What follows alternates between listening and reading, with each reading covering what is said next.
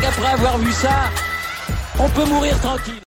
Bonjour à toutes et à tous, on se retrouve pour le podcast quotidien Le Tour des Sports. Euh, beaucoup de choses à raconter puisqu'on va rentrer, ça va être la fin du Tour de France, c'est les étapes pyrénéennes qui vont déceler le, enfin figer le classement euh, final. On a un petit peu de, on aura un petit peu de Formule 1 ce week-end, on a eu la fin de l'Euro, mais bref, on a encore des jolis événements sportifs et du coup pas mal de choses à parler, les, transferts qui s'animent sur la planète euh, football. Euh, je vais en parler tout de suite euh, d'ailleurs des transferts. Et puis on a les finales NBA aussi, bien évidemment. Je vais parler football tout de suite. Gianluigi Donnarumma, que pour certains vous avez peut-être découvert ou appris à découvrir avec 7 Euro 2021, enfin 2020, 21, enfin bref, comme on veut. c'est recrutement du PSG, il sera parisien jusqu'en 2026. Euh, faut pas oublier qu'il a débuté en pro à l'âge de 16 ans à l'SC Milan, ça faisait 6 ans qu'il y était, et là il s'engage au PSG. C'est un énorme coup du PSG puisqu'il part, euh, part libre de son contrat, si je ne m'abuse.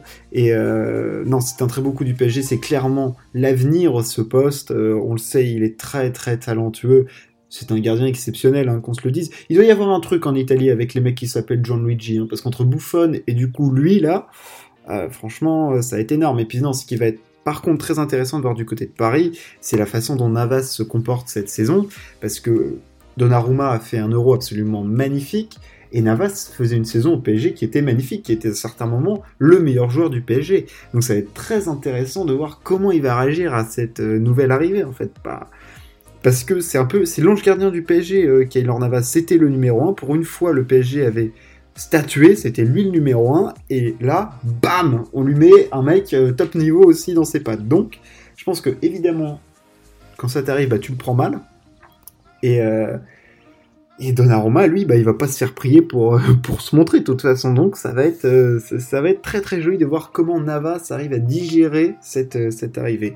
Du côté de Lionel Messi, il va prolonger au FC Barcelone pour 5 ans, il va réduire évidemment beaucoup son salaire. On voit aussi qu'il y a des discussions entre, euh, entre le Barça et l'Atlético de Madrid pour un transfert de Griezmann, parce qu'il faut libérer des liquidités. Hein. Il ne faut pas oublier que le Barça a une toute petite dette d'un milliard. c'est trois fois rien, hein. ça, se règle en deux temps, trois mouvements. Et euh, donc oui, il faut dégraisser, ça c'est clair. Mais euh, Lionel Messi, la Pulga, qui a enfin remporté un titre avec l'Argentine,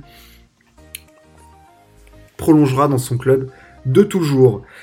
Euh, on va parler tout de suite cyclisme, Tour de France. C'était la première étape des Pyrénées, enfin la première grosse étape des Pyrénées. C'était moi ce que je juge comme un peu l'étape reine de ce Tour de France. Euh, on avait des cols très très difficiles. On avait tout d'abord, on, on, finissait par le col du, du Portet. On avait Perrosourde et Valouron, pas par sa face la plus le col de Valouron à Z, euh, pas par sa face la plus difficile, mais après le col du porté qui est une, c'est terrible le col du porté, c'est très très très très. De 1 c'est long et de 2 c'est dur, c'est juste dur, ça fait juste mal aux jambes et c'est Tadej Pogacar qui s'impose. Euh, que dire de Tadej Pogacar? Déjà bon l'étape en elle-même. On a tout de suite compris que Pogachar voulait jouer la victoire. Il a fait rouler son équipe toute la journée. Il l'a fait rouler jusque dans le début du col avec. Voilà, avec. je pense qu'on a pas mal sous-estimé euh, la, puissance de feu de, UAE, qui ont quand même des coureurs, des coureurs solides, que ce soit Brandon McNulty, que ce soit Rafael Maika, que ce soit Davide Formolo. Euh, voilà, il y a quand même des, très bons coureurs. Il hein. ne faut pas oublier que Rafael Maika, accessoirement, il a été deux fois meilleur grimpeur du tour. Euh, enfin voilà, c'était un très bon coureur. Et là, on l'a un peu retrouvé sur cette étape. Il a fait un énorme travail pour, euh, bah, pour placer Pogachar et pour euh, l'amener dans les meilleures conditions. Et une fois, c'était le dernier étage de la fusée, puisque la fusée ultime c'est Pogachar, et Pogachar a commencé à attaquer, mais il n'a pas décramponné tout le monde. Alors il y a des favoris qui ont lâché. Hein. On l'a vu, donc il, Pogachar s'est imposé devant, devant Vingegaard. Alors je sais pas si vous voulez dire Vingegaard ou Vingard, enfin bref. Voilà, Vingegaard et Carapaz, et la très belle perf de Godu qui fait 4. Mais il y a eu également des craquantes. Hein. On a vu Rigoberto Oran lâcher, on a vu Lutsenko lâcher, euh, Guillaume Martin. Enfin, il y, il y a eu du mouvement. C'était évident, on savait qu'il y allait avoir des écarts sur cette étape et il y en a eu. Euh, Pogacar s'impose, il rate 3 secondes au sprint à la fin, mais il a tenté, il a placé des banderilles, hein, il a attaqué, il a voulu cette étape et c'était ça qui était euh, qui était assez impressionnant, c'est-à-dire qu'on a senti que le mec avait décidé de gagner l'étape et quand Pogacar décide de gagner une étape, bah, en fait il la gagne. Euh, bah, parce qu'il est juste il est pas trois coudées au-dessus ou trois jambes au-dessus, il est très très très fort, mais il est peut-être moins fort que dans les Alpes ou alors les autres euh, ont un pic de forme un tout petit peu déplacé. Euh, enfin voilà, là il est un chouille moins fort, mais même s'il est monstrueux, c'est lui qui a attaqué tout le temps, c'est lui qui faisait le travail. Et ce qui, était saisissant, c'est que c'était le maillot jaune qui dictait le tempo, quoi. Enfin je veux dire, c'était lui qui allait chercher. Euh, c'était lui qui faisait le tempo, c'était lui qui plaçait les banderilles. Enfin, je veux dire, il a été impressionnant. Et puis ça a décramponné après, hein, que ce soit Ben O'Connor, Wilco Kelderman, Peyo Bilbao, qui étaient dans l'échappée. Euh, Enfin voilà, euh, qui finit dans le même temps que Sergio Higuita, Enric Mas qui a craqué aussi. Enfin bon, on a eu du, on a eu du très très joli vélo. Et on a vu qu'à la fin, quand il restait plus que les trois plus forts du classement général, hein, qui sont euh, Vingegaard et Carapaz, en fait, ça nous a permis d'y voir plus clair parce que Uran a lâché clairement maintenant. Et euh, ça se confirmera peut-être aujourd'hui avec dans, le Tour Malais et, et, l'ultime ascension de, de Luzardiden. Euh, franchement, Pogachar a été impressionnant et puis ce qui est cool, c'est qu'ils sont attaqués. Il y a même Vingegaard qui allait, Carapaz aussi, mais euh, mais au final, Pogachar était trop fort et il les a alignés au sprint euh, à la fin, bah, parce que c'est le meilleur. Enfin, je veux dire, il est, il est, il est, il est au-dessus et il voulait se gagner avec le maillot jaune sur les épaules. Clairement, il a décidé de le faire et il y est parvenu et c'est magnifique parce que bah, c'est ça, c'est le vélo comme on l'aime, c'est le vélo attaquant, c'est le vélo offensif, c'est on n'attend pas et tout. Il a tout fait péter, bam, il a fait, euh, il a fait marcher son, équipe et puis, euh, puis voilà, il a attaqué et c'était top. Euh, il a attaqué plusieurs fois Pogacar, hein, il a attaqué loin en plus parce que euh, il attaque à 8 bornes et demie de l'arrivée, c'est-à-dire qu'à la moitié de l'ascension, c'est loin quand même. Enfin, je veux dire, t'as le temps de... Et puis le col du portet est très dur, donc t'as le temps d'avoir une faiblesse à un moment ou à un autre, mais voilà, dès qu'il a attaqué, Ouran a tout de suite lâché, et puis après... Euh, je vais parler de Godu maintenant. Parce que Godu, clairement, il a fait une énorme ascension, il fait quatrième de l'étape, et euh, il se replace encore au général, hein, parce que il, est, il est 11ème au général maintenant. Bon, il a 15 minutes certes, mais ah, il y a des défaillances devant de Peyo Bilbao, euh, de, Guillaume Martin, de Lutsenko, tout ça. On a vu que c'était des coureurs qui n'étaient pas très en forme, mais l'étape de demain va encore être dure. Donc, euh, bon, il n'y a que deux ascensions, mais il y a le Tourmalet et, euh, et la montée de l'Uzardiden. Mais clairement, Godu nous a fait, il nous a fait rêver. Si demain, les, enfin, si aujourd'hui l'échappée va au bout, j'aimerais qu'il soit dedans. Est-ce qu'il aura un ticket de sortie? Peut-être, parce qu'avec un quart d'heure, bon, il est, absolument pas dangereux. Hein et puis il va surtout prendre un tir au contre-la-montre, mais clairement Godu monte en puissance et ça fait chier pour lui, excusez-moi du terme, d'avoir eu cette journée de, de mouise là complète euh, au Mont Ventoux là où il était malade, pas bien et tout. Enfin, ah non, c'était une très très belle performance de Godu qui finit devant Ben O'Connor, qui tient très très bien Ben O'Connor hein, depuis qu'il a il avait pris cette échappée pour reprendre du temps. Il est impressionnant. Et puis après, on a du Kelderman euh, qui, qui est un tout petit peu lâché. Donc du coup au classement, on a Pogachar qui a 5 minutes 39 d'avance, tranquillement pépouze dans son fauteuil. Euh, ensuite on a Vingegaard à 5.30, euh, donc 5.39 et on a Carapaz à 5.43 et puis après il y a, y a, clairement un écart puisqu'Ouran est à 7.17, se bat avec Ben O'Connor qui a 7.34 et Wilco Kederman à 8.06. Henrik Mas étant plus loin à presque 10 minutes. Mais clairement la tendance qui se dégage maintenant c'est le top 3. Je pense que on a vu qui étaient les trois meilleurs grimpeurs de ce Tour de France. Ce sont Pogacar, Vingegaard et Carapaz. Clairement. Ils sont plus forts que les autres. Et, je pense que ça va se confirmer. Le podium, est-ce qu'il est dans cet ordre-là? Honnêtement, au vu de la forme de tous, je ne pense pas que Carapaz soit capable de lâcher. Euh, bon, Pogacar, euh, j'en parle pas, mais euh, de lâcher Vingegaard et surtout Vingegaard roule mieux que Carapaz. Donc clairement, au contre-la-montre, ça va faire, ça, va faire mal. Ça va faire mal puisqu'il va, il va prendre, dans les dents, il va prendre dans les chicots, mais ce qui il, s'arrêtera pas d'attaquer Carapaz, il continuera. C'est ça qui est agréable, c'est qu'on a des coureurs offensifs. on sait à la, à la, fin, bien sûr, quand ils se sont joués l'étape, ils se sont un petit peu regardés, on laissait Pogachar faire le boulot, on passait pas les relais, on s'observait un petit peu. Mais Carapace place des attaques, Vingegaard place des attaques, Pogachar attaque. Euh, non, c'est ils se battent, ils se battent, et oui, clairement, s'il n'y avait pas eu cette étape où euh, Pogachar marchait sur l'eau, on aurait eu quelque chose de beaucoup, beaucoup plus serré, parce que là, certes, Tadei est plus fort, mais il n'est pas non plus 10 euh, jambes au-dessus de, tout le monde, mais il continuera de courir avec son tempérament offensif et de placer des attaques et de faire marcher son équipe, et puis nous, ça nous procure du spectacle, et honnêtement, on est, on ravis d'en avoir, on est ravis d'en avoir. Aujourd'hui, du coup, montée de Luzardiden, Luzardiden, c'est pour moi, j'ai en tête cette montée de, de, Lance Armstrong absolument mythique où il reprend tout le monde, là où il explose littéralement, où il marche sur la concurrence. Ah, c'était euh, le, cannibale quoi à cette époque-là, quoi. Je veux dire, c'était euh, ah, c'était du grand, grand, grand cyclisme, quoi. C'est on, on, faisait rouler tout le monde à fond, on faisait des montées de malades, et puis euh, le mec était trop fort, quoi. Alors oui, ok, d'accord, il y avait du dopage, machin. Enfin, je veux dire, regardez ce qu'il faisait, quoi. Oh, mais c'était impressionnant. Le mec, le visage, les sourcils froncés, le visage déterminé, il avait envie de bouffer tout le monde et puis il voulait montrer que c'était moi le plus fort. Et putain, le jour de la montée de Luzardiden, comment il les a.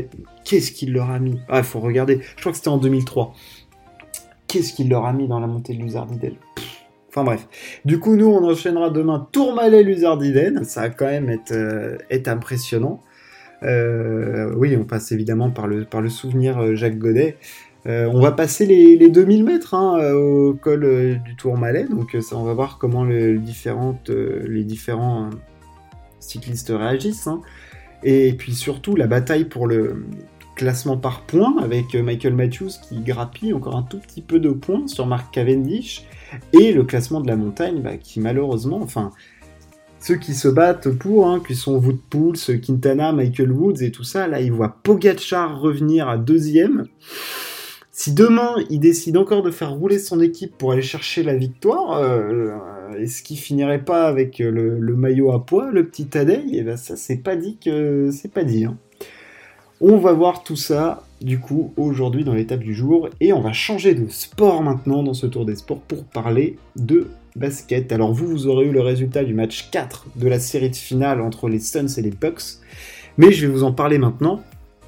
Euh, il y a 2-1 pour les Suns. Les deux premiers matchs étaient du côté de Phoenix, dans l'Arizona, et les deux matchs 3 et 4 étaient du coup du côté des Milwaukee Bucks, dans le Wisconsin.